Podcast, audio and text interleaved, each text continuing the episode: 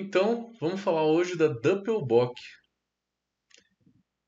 Quer saber um pouquinho mais? Não saia daí.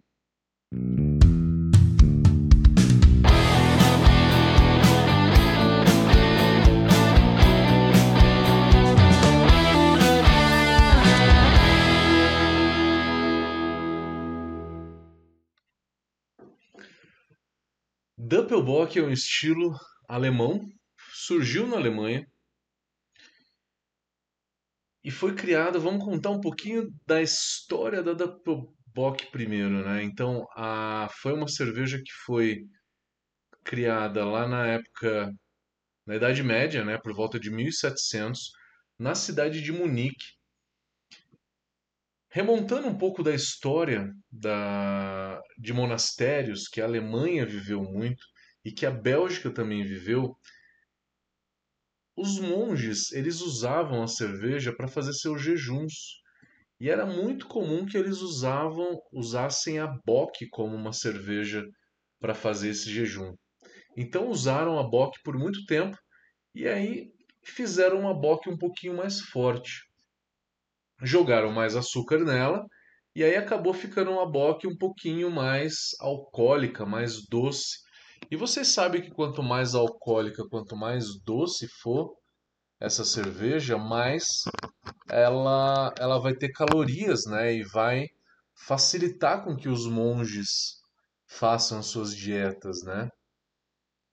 A mesma coisa aconteceu na Bélgica, né? Então, a Dubel, a Tripel, a Quadrupel, então, tudo são, uh, são nomenclaturas de intensidade. Na hora que a gente fala de dobro, triplo e quádruplo, a gente está falando de intensidade. Não é exatamente o dobro, né? Então, a Doppelbock não é o dobro do álcool da Bock. A Bock normal ela vai ter por volta de 6,5% a 7% de álcool. A Doppelbock começa em 7, vai de 7 a 10. Então é um pouco a mais, é, 1 ou 2% a mais de álcool. Não é tanto assim. Mas já é uma quantidade de álcool que dá para perceber. Uma quantidade de álcool onde que dá para perceber o álcool, principalmente no aroma. Você pega a cerveja, no nariz você consegue sentir facilmente o aroma de álcool. E na hora que você toma, vai sentir um aquecimento alcoólico nessa cerveja também. Então, já começando a falar um pouquinho então das características dela. No BJCP, ela é a, o estilo 9A Doppelbock. 7.0 a 10.0 de álcool. Tem uma curiosidade aqui, né, voltando um pouquinho na história, que todas as cervejas elas colocavam, colocam até hoje a, a abreviação Ator. Então, por exemplo, a Paulaner tem uma chamada Salvator. Então, vários desses exemplos né, colocam lá a Ator no final. Então, a Inger, por exemplo, fez uma chamada Celebrator, Celebrator, né? A Spaten tem um chamada Ultimator. A... Só a Weinstefan que fez uma chamada Cornibian, que também é muito boa mas diversas outras vão colocar Ator no final. E essa nomenclatura ela é muito mais para versão escura da Doppelbock. Então, já entrando aí um pouquinho mais, a gente vai falar que existem nitidamente duas vertentes desse estilo, dois subestilos, que é a versão clara e a versão escura. Então, aqui na hora que a gente falar complexidade de malte, sabor, aroma, como fazer uma receita, a gente vai falar da versão clara e da versão escura. Então, entendendo aí um pouquinho mais, a gente tem essas duas versões. Na minha opinião, isso surgiu porque a Bock, você tem duas versões. Você tem a Helles Bock, que é a Bock clara, e a Bock normal, ou Traditional Bock, que é a Bock escura. E aí a versão double dela, né? Double vai ser também uma versão clara e uma versão escura. Então faz sentido.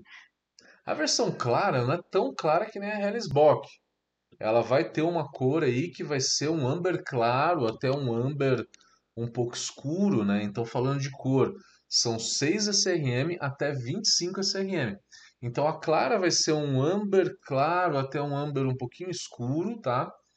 E aí a gente tem a escura que vai ser é, de um amber aí bem escuro até um marrom, marrom escuro no máximo.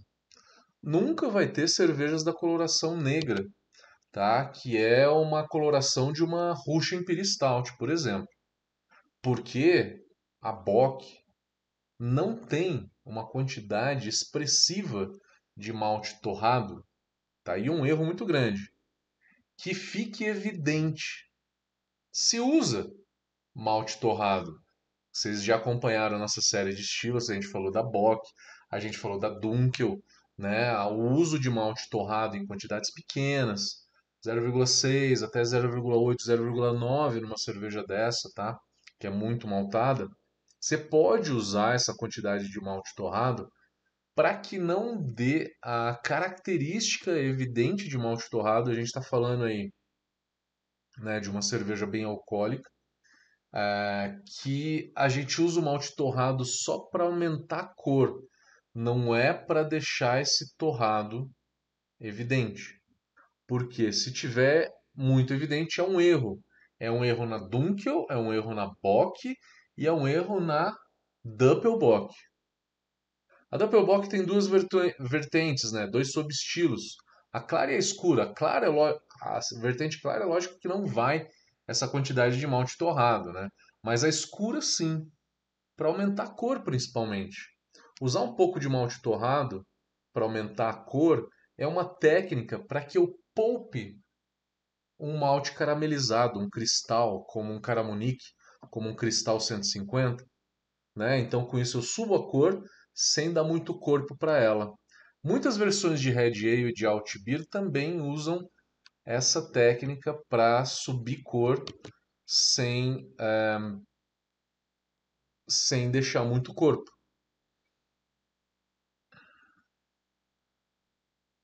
Falando então de malte, como eu sempre falo de malte, lembram do vídeo que a gente falou sobre a Bock, aonde que uma boa base para essa Bock tem Munique, tem bastante Munique.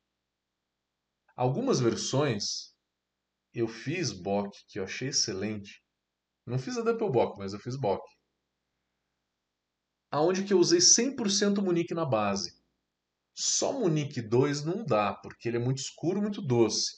Uma grande parte de Munique 1 e uma outra parte de Munique 2 na base.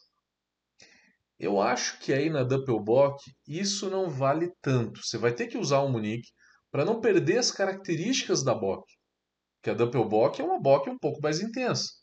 Então as características tem que ter. E essa característica, esse Munique nela, vai ser para dar uma cremosidade para dar uma base né, de malte nessa cerveja um pouco mais intensa, um pouco mais cremosa, tá? Uma base mais cheia. Aqui o BJCP fala muito de Pilsen e Viena. Eu sou completamente a favor. Pilsen e Viena e uma boa quantidade de Munique escuro, então, no mínimo 10%. 10, 15, até 20%, dependendo, se você for fazer a versão escura, você pode usar até 20% de Munique, tá? É, e aí um Pilsen e um Viena, tá? O Viena é um pouco mais intenso do que o Pilsen. Você pode fazer uma mescla, pode usar só Viena, só Pilsen, tá? Vai da tua vontade, mas as duas coisas ficam interessantes aí na Bock. Também é interessante para essa cerveja, é, visto que ela precisa de uma certa cremosidade, é usar um malte melanoidina aí também, tá? Então você pode usar alguns maltes caramelo claro. Cuidado na escolha de maltes para uma cerveja dessa, que não é pegar malte belga, tá? E nem malte inglês. Eu já vi e é comum esse erro, aonde que as pessoas pegam muito malte belga e malte inglês, que ah, acaba ficando um frutado excessivo, um frutado de fruta escura, de ameixa, de uva passa, que não deveria estar tá aí. A mesma coisa eu vejo também na Dunkel Weiss. Já peguei bastante na Dunkelweiss. Muito malte belga, como um Special B, por exemplo. O Special B vai descaracterizar esse tipo de cerveja. É uma cerveja que precisa de um malte um pouquinho mais crispy, como um Caramunique 2, como um Cara Aroma, por exemplo. Tá? Então use e abuse desses maltes, malte cristal, tá? Não é malte belga de fazer dubel, quadrupel, e nem malte inglês muito frutado, porque tem alguns tem alguns maltes, por exemplo, da Crisp, né, que, que tem um frutado muito intenso. Cuidado. Cuidado com o exagero, porque senão você descaracteriza. Não adianta só olhar para a cor do malte, como eu sempre digo. A gente tem que olhar também para o sabor do malte, tá? É, não adianta falar, falar para vocês, peguem Caramunique, e aí depois você pegue um malte como um cara gold da Castle Malt, que dá um frutado muito mais intenso. Daí o sabor desse malte não tem tanto a ver com o Caramunique, ele é muito mais frutado. Special B de jeito nenhum. Eu sei que é um malte excelente, mas ele é excelente para fazer Dubel, para fazer quadrupel, não para fazer Doppelbock. Esse é um outro erro muito comum que se pega nesse tipo de cerveja. Deixa eu olhar minha colinha aqui, que é sempre necessário. Então, mas aí falando então das vertentes, né? Uma vertente mais clara, aonde que você vai ter uma quantidade de malte caramelizado como esse bem menor, tá? E aí você vai ter também uma vertente mais escura, onde que você vai usar mais. Já tomaram alguma dessas vertentes claras? Né? Por exemplo, De cabeça eu não vou saber. É, a Egel Ur, Urbock. Egenberg. Egenberg. É difícil encontrar aqui no Brasil, mas lá é mais fácil, na Alemanha. É muito fácil a gente achar por aqui, por exemplo, a, a Inger Celebrator, a Paulaner Salvator. São estilos é, escuros, né? São subestilos escuros dessa cerveja. Então não é, uh, não é tanto uma versão mais clara. A mais clara seria com uma Hellesbock. Acho que Hellesbock todo mundo conhece muito bem. Aproveitando e fazendo um comparativo de estilos. Que estilo que mais se parece com a Doppelbock? Eu realmente eu não acho que tem muitos estilos. Ela se parece muito mais com a Bock, né? Então vai se parecer com a Helles Bock e com a Traditional Bock. Mas a diferença alcoólica aí é bem perceptível, né, entre uma Bock e uma, e uma Doppelbock. Difícil dizer, dizer que tem algum estilo que se parece muito. Weizenbock? Não, né? Só na graduação alcoólica, talvez, num malte um pouco. Malte seria bem semelhante, mas e o esterificado da Weizen? Não, não tem tanto a ver com o da Bock, que tem uma fermentação bem mais limpa. Falando bastante de malte, então, falar da lupulagem. O IBU dela no BJCP é de 16 a 26. Quando a gente fala sempre essa faixa, é sempre o meio que a gente tem que pegar. Então, é, por volta de 20, 20 BU, 22. Geralmente nunca pega o extremo. Nas versões mais escuras você pode chegar facilmente nos 26. Mas a lupulagem aqui ela não é para equilibrar o sabor do lúpulo com o malte. A gente está falando aqui de uma lupulagem onde que você sente que tem um pouco de amargor ali, mas o malte ele sempre predomina tanto no retrogosto, tá? Tanto na boca. É uma cerveja muito doce, que aí eu dou uma dica para vocês sentir um pouquinho melhor esse doçor, que na hora que você engole a cerveja, você tá com ela na boca e você tá com a papila gustativa cheia, né, com a boca cheia de cerveja, você sente mais o doçor. Na hora que a gente engole, que começa a surgir um pouco a acidez, em 4 ou 5 segundos que a gente engole, e até 8, 10 segundos começa a surgir o amargor. Então perceba quando você tomar uma cerveja dessa que o começo, né, do gole, ele é bem doce, o meio ele fica entre um doce e um um pouquinho mais leve e o final, né, desse gole, que seria o retrogosto, você vai sentir daí um pouco de amargor, somente no retrogosto. E com isso você consegue sentir uma lupulagem que vai ter lúpulo de amargor. O aroma, ele é de baixo a inexistente. Então, considerem não fazer jamais um dry hop nessa cerveja. É no máximo uma, uma lupulagem a zero minutos. Eu não faria lupulagem a zero minutos. Zero ou Ripple, né? A mesma coisa. Eu faria no máximo 10 minutos, 15 ou 10 minutos. Em que quantidade? Mais ou menos de 0,8 a 1,2 gramas por litro, por volta aí de 10 minutos. Que lúpulo? Lúpulo de lager. Todos aqueles lúpulos de lager que eu sempre falo, que são aqueles lúpulos mais antigos, Tettnanger, Spalt, Mittelfru, Hersbrucker, entre outros, tá? Ah, falando da lupulagem, Falei da cor dela, né, da aparência. A espuma de uma cerveja dessa começa a ser um pouquinho mais escura. A cor da espuma ela se dá pela cor do líquido, né? Porque a espuma é feita em parte do líquido. Então a gente consegue, né, ver uma espuma um pouquinho mais é, bege. Para uma versão clara vai ser um esbranquiçado, que não é 100% branco, mas também não é bege tá? É o que a gente chama de esbranquiçado. A bege ela já tem um pouquinho mais de cor, tá? E até o marfim. Difícil ver uma espuma marrom numa cerveja dessa. Uma espuma marrom é mais por uma Russian Imperial Stout, mas vai ser uma espuma um pouquinho mais com uma cor um pouquinho mais intensa. A formação de espuma ela é média alta e a retenção ela é sempre alta. Retenção de espuma se dá na cerveja pela quantidade de proteínas, né, que a gente tem proveniente do malte.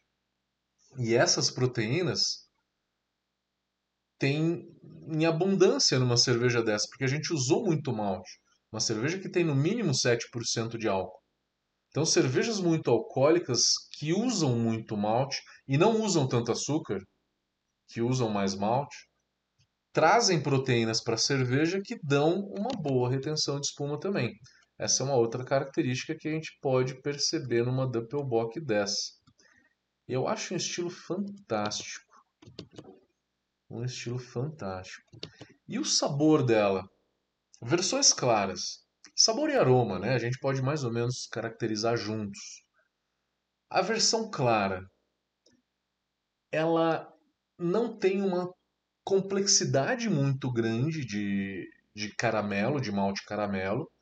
Então daí você vai usar muito menos caramunique. Eu já vi até algumas versões que não usam nada de caramunique, vai usar um melanoidina, tá? E não usam malte torrado para dar cor. Então são realmente mais claras. Bem simples, tá? Sem aquela complexidade de malte caramelo que o caramunique traz até um pouquinho de carameliz dessa complexidade, que eu acho que é interessante, tá? Para a versão clara, falando só da versão clara. Eu acho que um pouco de malte caramelizado aí, de um caramuniquezinho, de um malte cristal, tem que ter. Não só o caramunique, mas dá uma complexidade um pouco maior. Traz um carahel aí, que é um caramelo um pouquinho mais claro, traz um cara red, e depois um caramunique, até pode trazer um pouco de cararoma para dar complexidade, mas em quantidades pequenas, aonde que você deixa essa cerveja com um drinkability bom.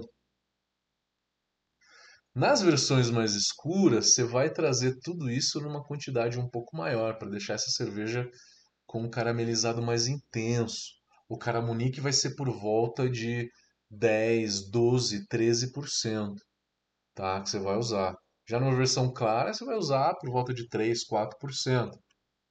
Dependendo, lógico, da carga de maltes cristal que você vai usar de uma maneira geral, né? Do total. Mas então, acho que essa é a base de malte. Não precisa falar que é uma lager, né? Precisa falar sim que cuidado com a fermentação dessa cerveja. Numa ale a gente faz um certo pitching. Numa lager, vocês sabem que a gente dobra o pitching. Uma ale que tem uma graduação alcoólica alta, como uma Russian Peristout, você dá uma oxigenadinha a mais ali e resolve. Na lager que tem uma graduação alcoólica altíssima, como a Doppelbock, você vai ter é a cerveja aonde que mais pode dar problema de fermentação. Você vai ter que fazer um pitching extremamente alto, muito alto mesmo, tá? O pitching rate eu tô falando. O pitching rate, a quantidade de células por ml por grau plato, vai ter que ser por volta de 1.2 a 1.5, para mais até, tá? Eu diria que quase 2 até, acima de 1,5, tá? Acima de 1,5. E fazer um starter nessa levedura. Fazer um starter na levedura e fazer uma segunda oxigenação.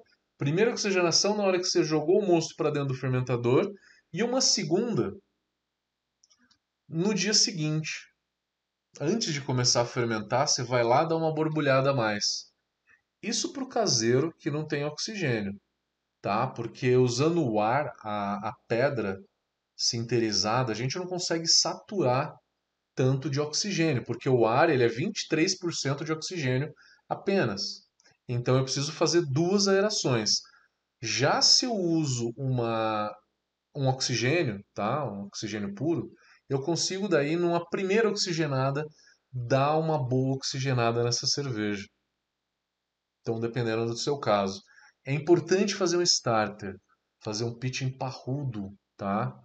Talvez você pegue ali uma lama de uma lager que você fez assim, você pegue a lama inteira dela com muita célula. Porque na hora que você retira toda a lama de uma, de uma lager que você fez, de uma pilsen que você fez, tem ali três vezes mais ou menos a quantidade necessária de células para se fazer uma nova lager. Três vezes a quantidade necessária para se fazer uma nova lager, só que talvez seja a quantidade ideal para você fazer essa Doppelbock, tá? É pegar a lama inteira de uma Pilsen e sem dó jogar nessa Doppelbock. Fazer um pitching bem parrudo, tá? E se conseguir fazer aí um starter nessa lama antes de jogar para dentro. Um starter talvez de quase 42, 48 horas, de 24 horas no mínimo, tá? Para startar isso bem. Cuidado então com a levedura numa cerveja dessa. Levedura geralmente neutra, como o W3470, entre outras, não se usa tanto levedura frutada como S23, porque o frutado vai começar a esconder um pouquinho a complexidade do malte dessa cerveja, que não é o intuito numa cerveja como essa. Beleza, galera? Essa foi a Doppelbock. Espero que vocês tenham gostado. É uma cerveja muito complexa e muito legal de se fazer.